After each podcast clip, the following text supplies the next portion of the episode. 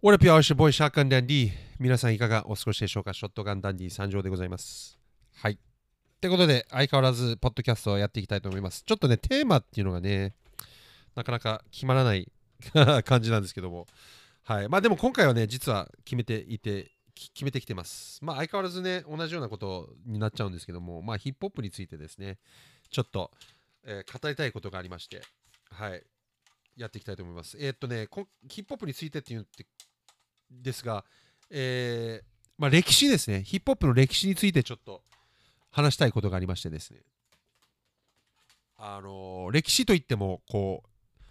あれですね、あのリリックの部分ですね、自分あの YouTube で和訳解説とかしてるんですけども、あのーまあ、そのやってる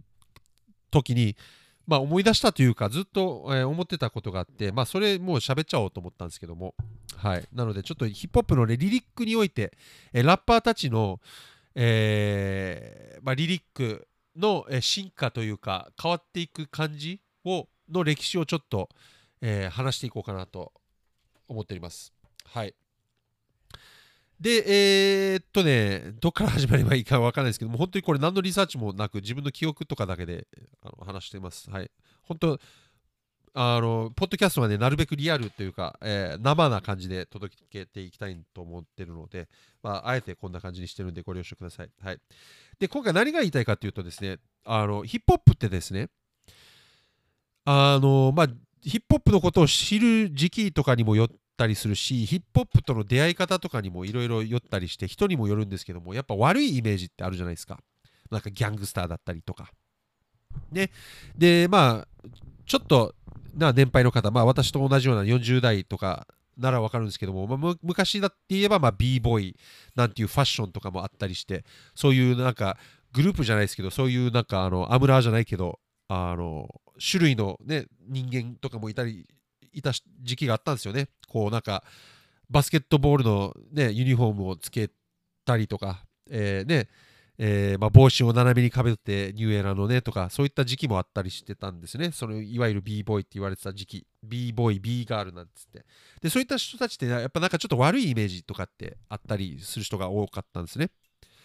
はい。で、それはもちろん、あの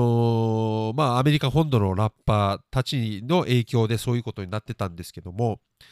えーっと、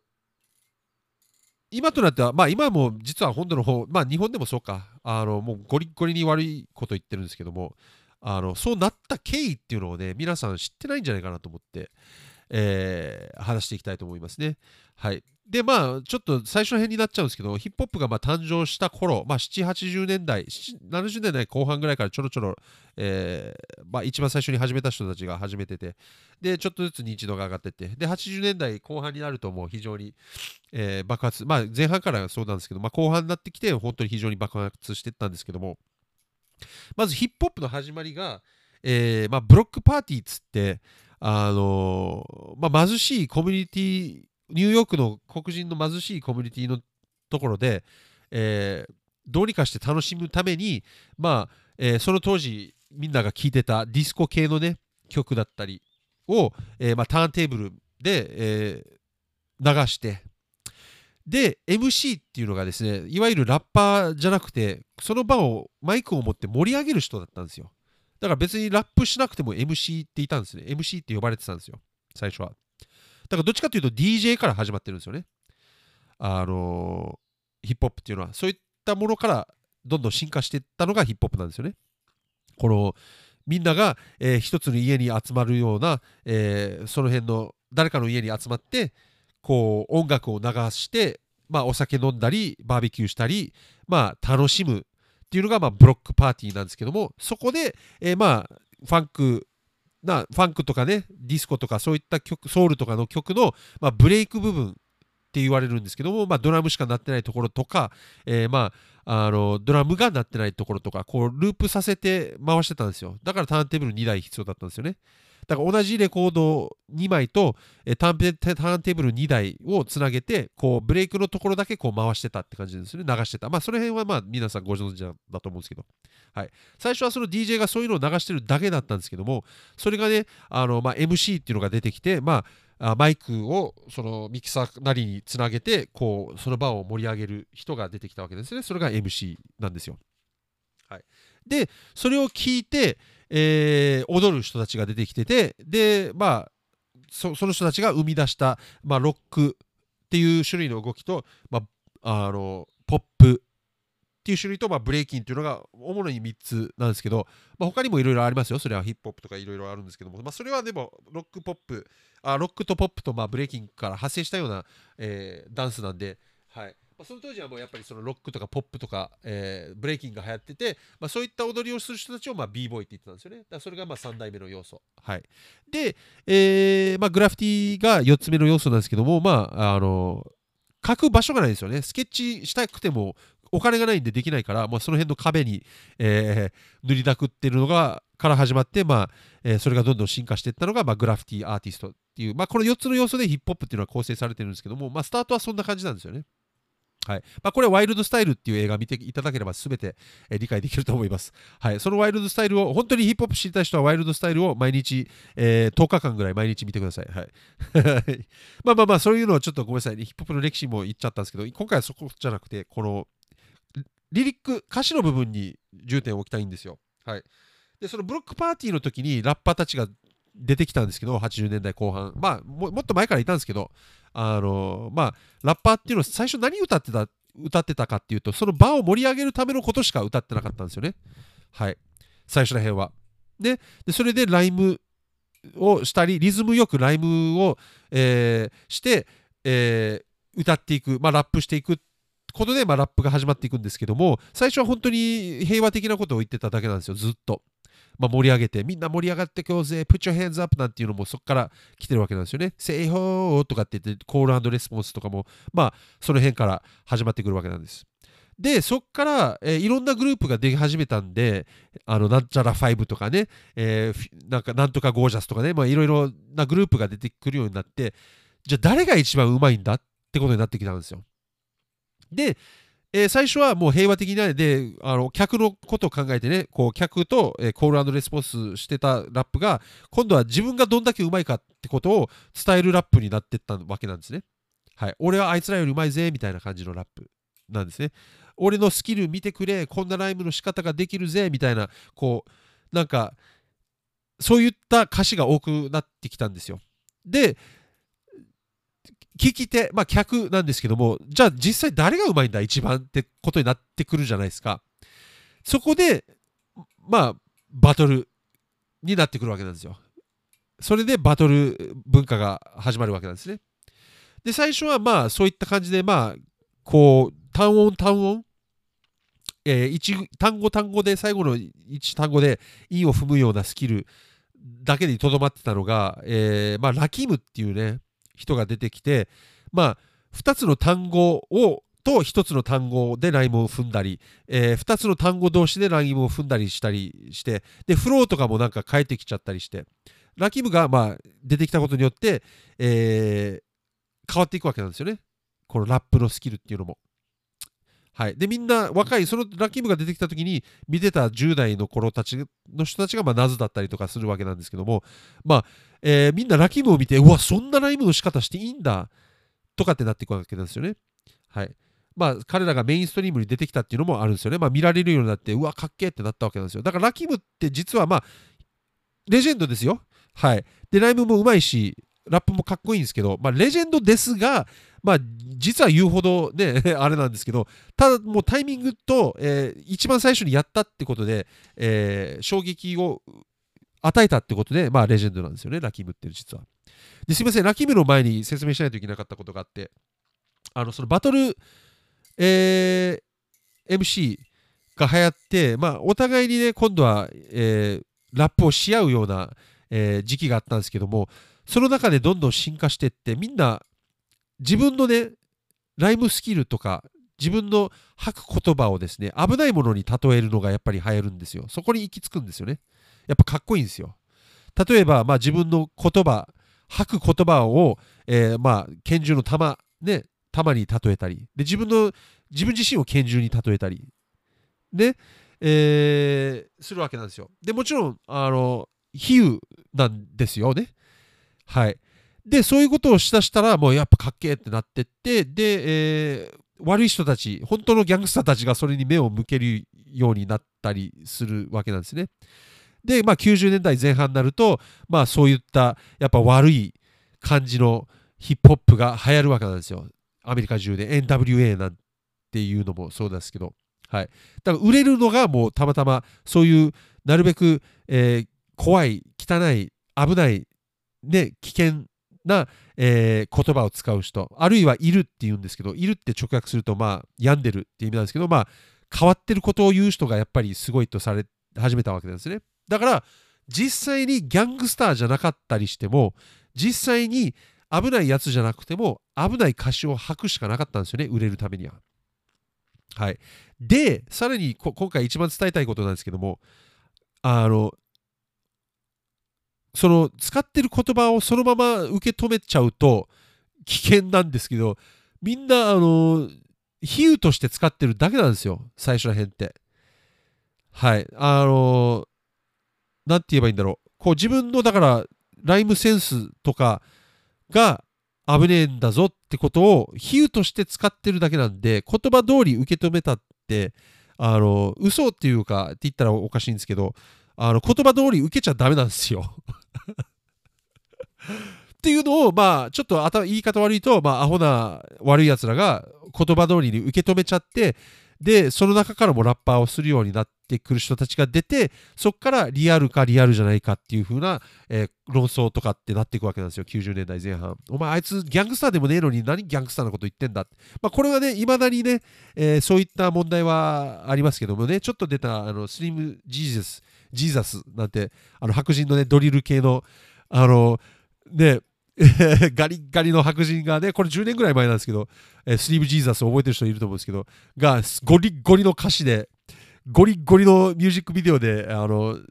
を出して話題を生んだったんですけど、まあ、そんな感じで、いまだにね、こういったリアルとかリアルじゃないとかっていう論争とかいろいろ出てきちゃうんですけども、でも、もともとヒップホップが最初、だから、えー、そうでもないけど、こう比喩的に使ってただけなんですよ、最初は。こう拳銃だったりとか、俺危ねえんだぞって。だから俺が危ないって言ってるのは、まあ、俺のスキルが危ないって言いたいわけなんですよ。だから気をつけろとかって言ったりする。だから、殴ってやるぞっていうのも、俺の言葉で殴ってやるぞって言いたいわけですよね。撃つとか。で、お前のこと撃ってやるって、俺の言葉で撃ってやるってことなんですよね。はい。でそれを理解せずに、そのまま、こいつ本当に拳銃で撃つんだっていうような感じで受け止めちゃったやつらが、えー、いるわけなんですよ、いっぱい。聞き手側にも、ラッパー側にも。はい。で、えー、まあ、90年代の前半がそういうので、が入り混じり始めて、誰がリアルだ、誰がリアルじゃないんだっていうのが、えー、あの、論争になってって、で、まあ、やっぱ理解してる人、本物、本当の本物は理解してるんですよ。それが比喩だってことを全部。はい。なので、それを踏まえた上で、えー、誰が、えー、ラップダーとしてうまいかをちゃんと理解してるんですけども、大衆がそれを理解してないので、えー、まあ、危なそうなやつが出てきたら、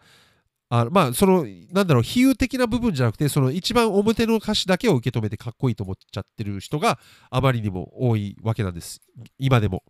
はい。っていうことなんですよね。だこれでメインストリームとアンダーグラウンドヒップホップの、え、差なんですよ。これが違いなんですよね。はい。で、えー、まあ、どんどんどんどんその差が開いていくわけなんですけども、まあ、ちょうどね、90年代中盤から後半にかけて、このアングラ、アンダーグラウンドヒップホップっていうのが、えー、まあ、単語になっていって、まあ、そういうジャンルまでも出来上がってしまうわけですね。はい。で、メインストリームはそのまま突っ走っていくわけなんですよ、メインストリームのヒップホップは。まあ、2000年になると、まあ、リル・ジョンとかって言ったりして、まあ、もうももはや歌詞なんて関係ないみたいなもうノリでやっていくスタイルが2000年代前半ら辺では流行るわけなんですよね。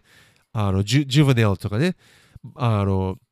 まあサウスダーティーサウスっていうまあねジャンルが出来上がるわけなんですけどもまあそういうのがどんどんどんどん派生していってアトランタがに火がついていってまあえー、今度はシカゴとかデトロイトに火がついていって、まあ、ドリル系の、えー、危ない、えー、歌詞が含まれてるラッパーとかが出てきたりして売れていくわけなんですよね。はい、で、まあ、その悪いヒップホップが売れる風潮がそのまま増床しちゃって、もうなんなら売人とかが自分のね、売人、自分が売人してることをもうラップしちゃうみたいな、えー、人たちも増えちゃって、えー、で、それがかっこいいとされちゃって、えー、今こんな状態になってるわけなんですよ、ヒップホップが。はい。でも、だから自分が今回伝えたかったのが、もともとは、ね、ヒップホップが最初始まった頃は、あのラッパーが危ないことを言ってる時ってほぼほぼ比喩だったんですよ。自分のライムスキルだったり自分のスキルで、えー、自分の凄さ、ね、を伝えたいために、まあ、危ねえ気をつけろ殺傷能力あるぞ俺のライムはみたいな感じなんですよ。俺の言葉は殺傷能力あるそれぐらいすげえんだっていう比喩だったのが、えー、まあ、それをだから比喩として捉えきれない、えー、人たちが、それを使って、まあ、ラップしていって、どんどんどんどん悪いヒップホップっていうのが、えー、売れていっちゃったっていうことなんですよ。ただやっぱり今でもやっぱりそれをちゃんと理解してるラッパーとかもいるし聞き手もいっぱいいるのでまあ今でもアングラっていうのは存在してて、まあ、そのそこではまあ綺麗なヒップホップをあえて歌ったりする人もいるしメインストリームでもそうなんですが、え、まあちゃんと比喩売れててもまあちゃんと比喩を使っててあのあえてそういった言葉を使ったりする人もまあいますけども、はい。まあでも、聞き手の問題なんですよね、ここ、これってぶっちゃけ。あのちゃんとね、理解してる聞き手があまりにも少なすぎて、そういったものが売れるから、売り手もね、需要と供給じゃないですけど、やっぱ売れるのがそれだから、それやるしかなくなってくるんですよね、売れたい、売れるためには、そのアーティスト側も。はい。だからこれは聞き手にどうしてもね、これ理解してほしいところなんですよね。だからラップを聞いたときに、ただただその表のね、ああいつこいつ危ねえ、こいつ怖い、強い、あの悪いっていう人のラップを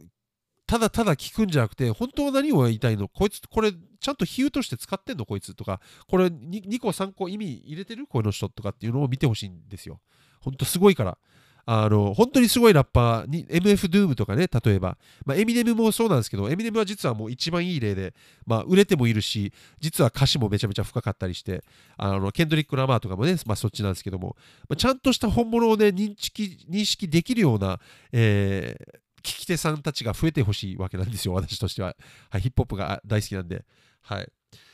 だからまあ本当にちゃんとね、リアルとフェイクをね、区別つけて、本当にリアル、本当にすごい人だけ売れる売れる売れるような世界に、えー、したいわけなんですよ。はい。ってことで、まあ、こんな、えー、私の誰も聞いてないような ポッドキャストでそういうことを、えー、まあ、愚痴みたいになっちゃったんですけど、あの、走ってるわけなんですね。はい。まあ、だからまあな、なんかまとめが悪いんですけども、まあ、何が言いたいのかちょっとよくわかんないんですけども、まあ、簡単に言えば、だから、あの、ヒップホップの歌詞の部分でやっぱり重要なのは、スキルとしてはあのどんだけねうまい比喩が使えてるかとかなんですよね。はい、だから表向きの歌詞も別にかっこいいのもありますよ。あえて、で何の裏の意味もなくドストレートに、えー、勝負するリリックとかももちろんあるし、えー、かっこいいと思うんですけどそれあのなんだろうちゃんとできるやつがそれをやった方がかっこいいですよねやっぱねにしてもはいあのちゃんと比喩をうまく使えて、えー、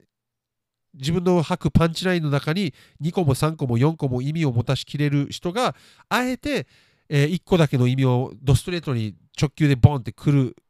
やつは本当に本物だしかっこいいと思うんですけどそれしかできない人を推奨参照ね